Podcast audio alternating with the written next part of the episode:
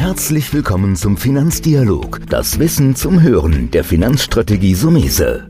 Vermögensaufbau und nachhaltige Strategien zur Geldanlage, das sind unsere Themen.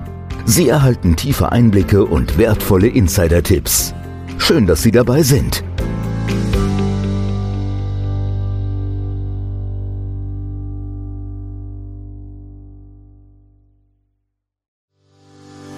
Herzlich willkommen zu einer neuen Folge von dem Podcast Deine Finanzrevolution von Antonio Somese, einem der führenden Experten und Autoren für Finanzen und Geldanlage in Deutschland. Erfahre echte Erfolgsanleitungen für mehr Rendite und Sicherheit mit deiner Geldanlage. Live aus der Praxis. Viel Freude beim Zuhören, Lernen und Umsetzen. Denn jetzt ist die Zeit gekommen für deine Finanzrevolution. Ja, heute haben wir was ganz Besonderes. Heute ist bei mir ein Fondsmanager. Wir haben einen Fondsmanager eingeladen von einer echt, muss ich sagen, sehr, sehr interessanten Strategie. Normalerweise rede ich gar nicht so gerne direkt über einzelne Fonds, aber hier will ich mal eine Ausnahme machen. Bei mir ist Dr. Bischof. Dr. Jack. Bischof ist Manager vom Nova Study Healthcare. Und Herr Bischof, bevor wir jetzt so wirklich in diese für mich persönlich auch sehr interessante Geschichte einsteigen, wie wird man überhaupt Fondsmanager? Ja, das ist in meinem Fall eine interessante Frage. Äh, Ich bin nämlich wie die Jungfrau zum Kind zum Fondsmanager geworden. Und zwar habe ich ja eigentlich äh, Molekularbiologie studiert. Das heißt nicht eigentlich, das habe ich getan. Und nach meiner Promotion habe ich mich gefragt, womit ich denn eigentlich in Zukunft meinen Lebensunterhalt verdienen möchte. Und da bin ich, äh, habe ich eine große Tageszeitung durchstöbert und bin auf die Annonce eines Privatbankhauses gestoßen, das einen Naturwissenschaftler suchte für die Analyse von Biotechnologieaktien. Und als ich diese Annonce gesehen habe, war ich sofort Feuer und Flamme und habe ein flammendes Bewerbungsschreiben geschrieben. Das flammende Bewerbungsschreiben hat gezündet. Ich wurde eingeladen zum Vorstellungsgespräch. Während dieses Vorstellungsgesprächs habe ich dann erklärt, dass ich das dass ich keine Aktien analysieren kann oder keine Bilanzen lesen kann, aber das total spannend finde und gerne machen würde. Und äh, daraufhin hat man mir gesagt, dass das gar nicht notwendig sei, sowas zu können oder das kann man nicht erwarten bei einem Molekularbiologen, dass er Bilanzen lesen kann, aber das würde man mir beibringen. Und so bin ich vor mittlerweile 20 Jahren, das war am 1. Mai 1999, beziehungsweise am 2., das war auch am 1. 1999 ein Feiertag, in den Finanzbereich hineingekommen und arbeite seit 20 Jahren, analysiere ich Biotechnologieaktien, Gesundheitsaktien und manage auch große Portfolien mit solchen Aktien. Also war gar nicht geplant. Nein, wie die Jungfrau zum Kind, wie Mhm, gesagt, genau. also völlig Aber unerwartet. ich meine, das ist ja vielleicht auch das Interessante, weil er war eine Expertise. Also als Biologe, muss man sagen, haben sie natürlich diesen sehr wissenschaftlichen Ansatz. Ja. Und deswegen finde ich es auch ähm, spannend, mich heute mit Ihnen auszutauschen. Dann kam irgendwann aber auch der Moment, wo Sie gesagt haben, dann sind Sie dann in einen gewissen Bereich vorgestoßen. Mhm. Ähm, was ist denn so die, das Kerninvest oder wo bewegt sich Ihr, Ihr Fonds? Also dieser Gesundheitsfonds, äh, den wir aufgelegt haben, den Publikumsfonds, ist insofern besonders, als er, dass er nicht in Pharma investiert und nicht in Biotechnologieunternehmen. Da werden sich viele fragen, was gibt es denn dann sonst noch im Gesundheitssektor? Und es gibt über 1600 andere Gesundheitsunternehmen, die an der Börse notiert sind, die aber nicht Pharma, nicht Biotechnologie sind. Nämlich zum Beispiel Hersteller von Zahnimplantaten, Hörgeräten, Brillen- Brillengläsern, Kontaktlinsen, Knieprothesen, alles Mögliche, was man sich an Ersatzteilen einbauen lassen kann, sozusagen. Es gibt Dienstleister, die zu Ihnen nach Hause kommen und Sie pflegen, wenn Sie selbst verunglückt sind oder krank sind. Es gibt Krankenhausbetreiber, Pflegeheimbetreiber, es gibt Großhändler, es gibt, es gibt, ganz, es gibt sogar IT-Dienstleister, die nur auf den Gesundheitsbereich spezialisiert sind. Also da gibt es ein ganz, eine ganz große Vielfalt an verschiedenartigsten Geschäftsmodellen, in die der typische Gesundheitsfonds eben gerade nicht investiert. Der typische Gesundheitsfonds investiert nämlich zwei Drittel seines Fondsvolumens in Pharma- und Biotechnologieaktien. Das sollen die auch machen, das ist ja auch gut und richtig. Und, ähm, aber die, dieser große Teil von 1600 börsennotierten Gesundheitsunternehmen, die nicht Pharma- und Biotechnologie machen, werden vom typischen Gesundheitsfonds immer links liegen gelassen. Und das ist sehr zu Unrecht, wie wir finden, denn in diesem Bereich der Non-Pharma, Non-Biotech-Gesundheitsunternehmen gibt es sehr viele hochspannende Geschäftsmodelle mit sehr vorteilhaften Chance-Risikoprofilen, wie wir finden. Das ist jetzt so ein bisschen natürlich, ähm, ich sag mal Theorie, das muss man ein bisschen auseinandernehmen. Ich meine, es gibt klassische Pharmafonds, ne? es gibt klassische Biotech-Fonds. Die haben auch die letzten Jahre, vielleicht Jahrzehnte auch einen Hype in den Medien gehabt, muss man sagen. Ähm, ihr Konstrukt, und deswegen finde ich das auch ähm, sehr, sehr oder sehr interessiert, oder ich bin sehr interessiert daran zu erfahren, dass es eigentlich ein Marktsegment gibt, das jeder von uns braucht, weil keiner ist ja gerne krank. Absolut. Ja? Mhm. Und, und dieses Umfeld, wie kann man das so ein bisschen beschreiben? Ich meine, wenn ich krank bin, gehe ich zum Arzt. Jetzt haben Sie so ein bisschen allgemein. Gibt es auch so Beispielunternehmen oder vielleicht mal zwei, drei rausbringen, wo Sie sagen, das trifft jeden von uns?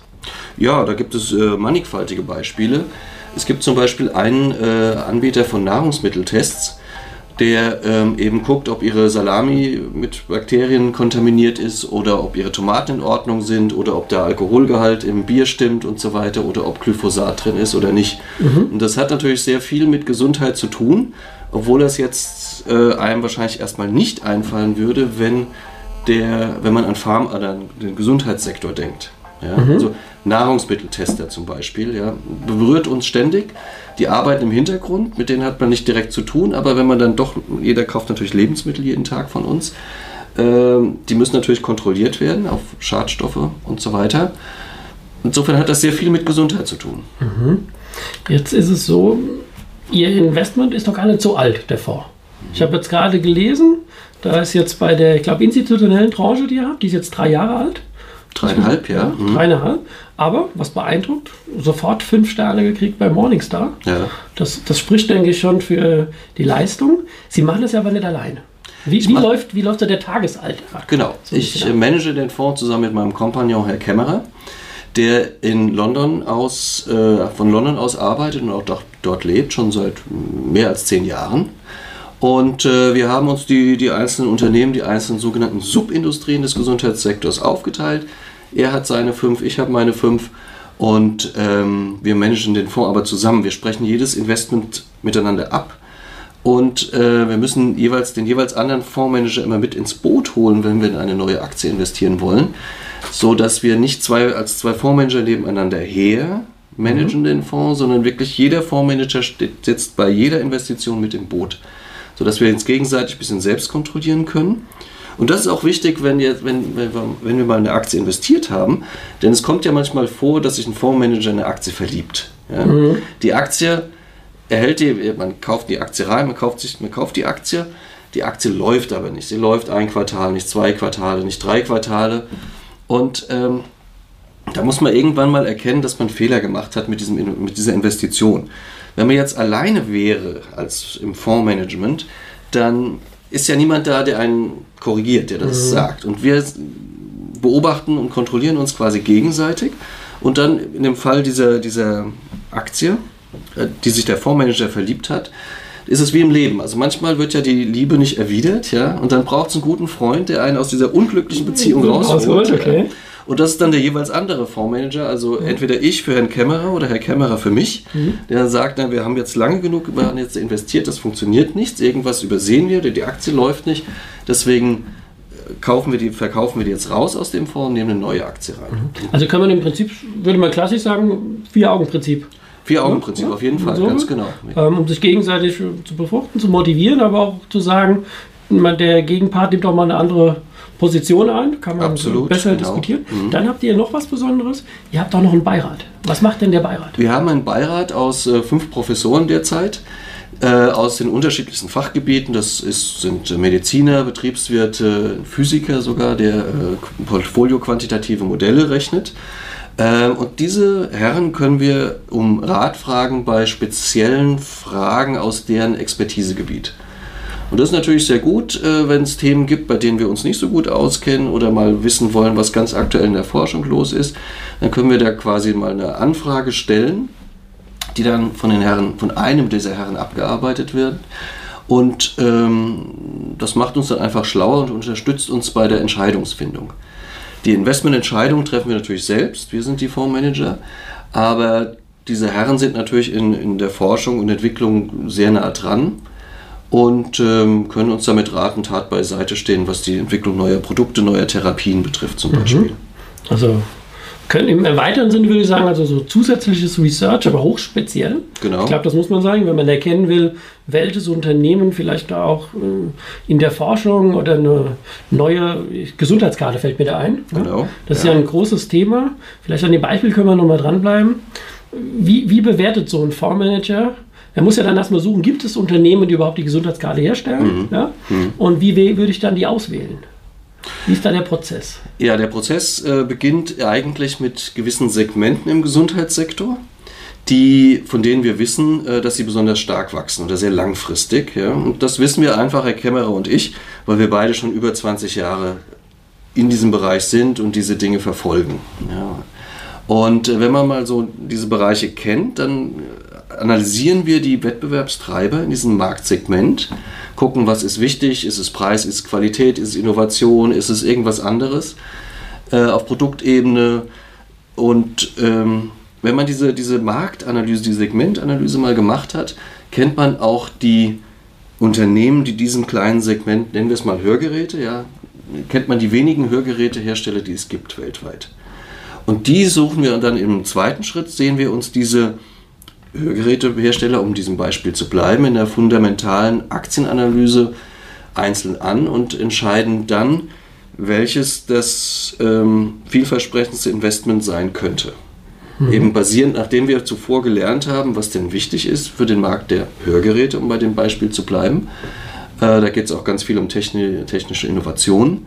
Und wenn da jetzt eben Unternehmen kurz davor ist, eine neue Produktwelle zu lancieren, eine neue technologisch verbesserte, dann ist das vielleicht eine gute Idee, diese Aktie zu kaufen. Kann sein. Mm, Das, das ist wieder ein Punkt, wo ich glaube, wo viele von uns und ich früher auch gar nicht dran gedacht habe, dass man eigentlich, ich meine, jetzt, ich meine, vielleicht brauche ich ja irgendwann auch mal ein Hörgerät. Da steckt ja keiner von uns drin. Ähm, aber das sage ich auch mal, warum investiere ich nicht? Und das ist jetzt vielleicht auch an die Zuhörer so ein bisschen eine Botschaft von mir. Es gibt auch ein paar ältere Zuhörer, die vielleicht ein Hörgerät haben und sagen, man kann in Hörgeräte investieren. Und zwar natürlich nicht direkt. Und man könnte versuchen, jetzt ein Einzelunternehmen ähm, rauszusuchen, aber das ist sehr mühsam. Und eben habe ich ja auch wieder gelernt, wenn du das falsche Unternehmen machst mit der alten Produktlinie, dann hast du ja auch keine Freude. Aber das ist ja auch so meine Botschaft, warum wir uns heute hier in Mainz treffen und ich sehr froh und dankbar bin, mal so ein bisschen tiefer rauszugehen für jeden, der das, den Podcast sich anschaut oder vielleicht auch mal eine, ein YouTube von uns schaut. Investiere doch in die Dinge des täglichen Alltags. Ganz genau. Und ich meine, jeder will gesund sein. Gesundheit ist das höchste Gut. Also warum nicht in doppelten Sinne Gesundheit sein und in einen Gesundheitsfonds? Bei Ihrem Fonds, dem Novo Study Healthcare, ich habe immer ein bisschen meine Probleme damit, deswegen bohre ich da nochmal nach mit Ja, dem Namen. gerne. Wie kommt man auf so einen Namen? Das ist eigentlich ganz einfach. Also die Firma heißt ja Nova Funds und Nova ist eine Abkürzung aus dem englischen New Original and Value Added, was zu Deutsch heißt neu, originell und Mehrwert liefernd, könnte man im Deutschen vielleicht übersetzen.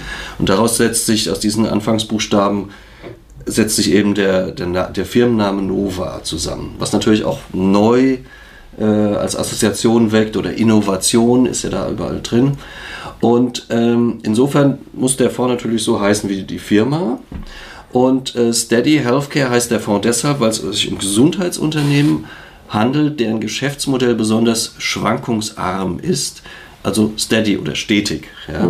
Und deswegen heißt er, hat dieser Fonds einen etwas ungewöhnlichen Namen, Steady Healthcare. Es geht um schwankungsarme und zugleich wachstumsstarke Geschäftsmodelle.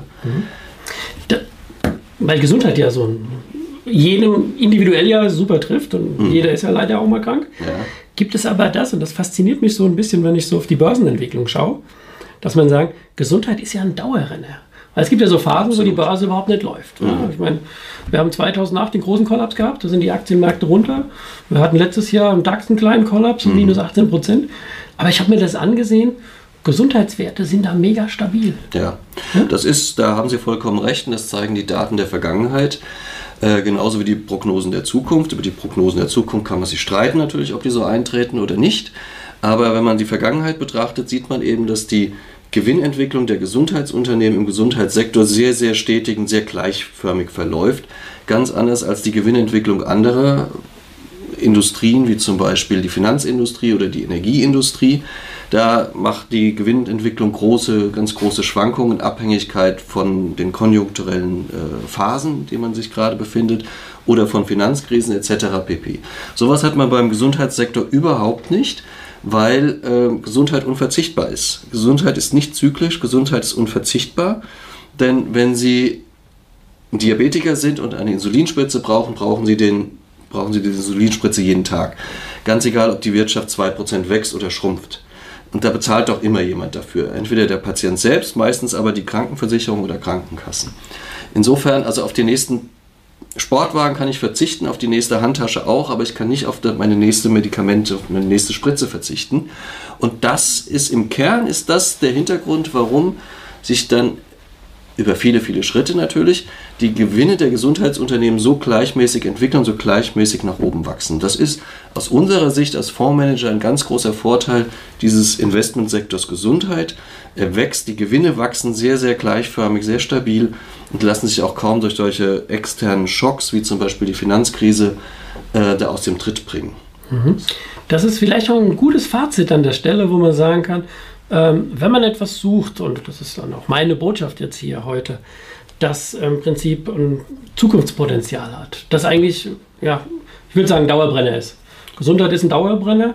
Ähm, also ist es meiner Ansicht nach wichtig, das beizumischen. Und beizumischen aus zwei Gründen. Also ich bin offen für zukünftige Trends, habe aber auch den Vorteil, dass es eigentlich im Alltag ja jeden von uns trifft. Ja. Ähm, dementsprechend kann ich empfehlen, und das wäre so mein Ansatz, vielleicht 5, 10 Prozent seines Vermögens in Ihren Fonds zu investieren. Das wäre so ein bisschen meine Botschaft. Ähm, jeder da draußen muss sich natürlich auch ähm, klar sein, dass der Gesamtvermögensmix, das immer so ein bisschen in meiner Baustelle drin sind, mhm. ähm, dass das spannend ist. Also ich konnte einiges mitnehmen. Es war super spannend, so mal mich. in den Maschinenraum des Fondsmanagements. Und wir haben ja auch nicht jeden Tag einen Fondsmanager da.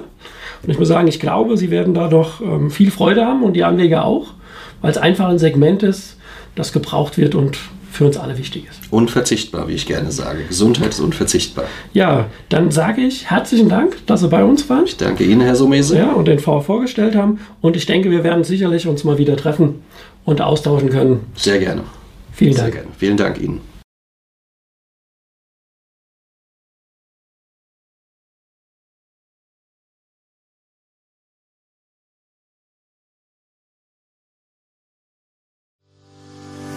Vielen Dank, dass du heute wieder dabei warst. Wenn dir gefallen hat, was du heute gehört hast, dann war das nur die Kostprobe. Wenn du wissen willst, wie du dein Geld sicher und rentabel anlegen kannst, dann besuche jetzt www.somese.de-bewerbung und bewirb dich für ein Strategiegespräch. In diesem kostenlosen Erstgespräch wird eine individuelle Strategie für dich erstellt.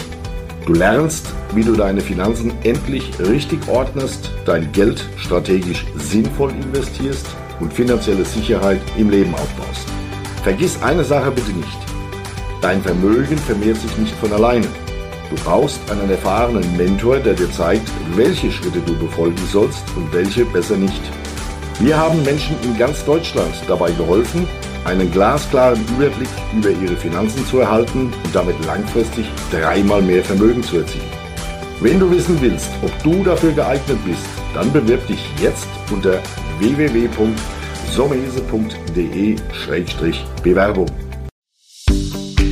Das war der Finanzdialog, das Wissen zum Hören der Finanzstrategie Sumese. Natürlich ist dieser Podcast keine Anlageempfehlung. Denn jede Anlageentscheidung muss individuell getroffen werden.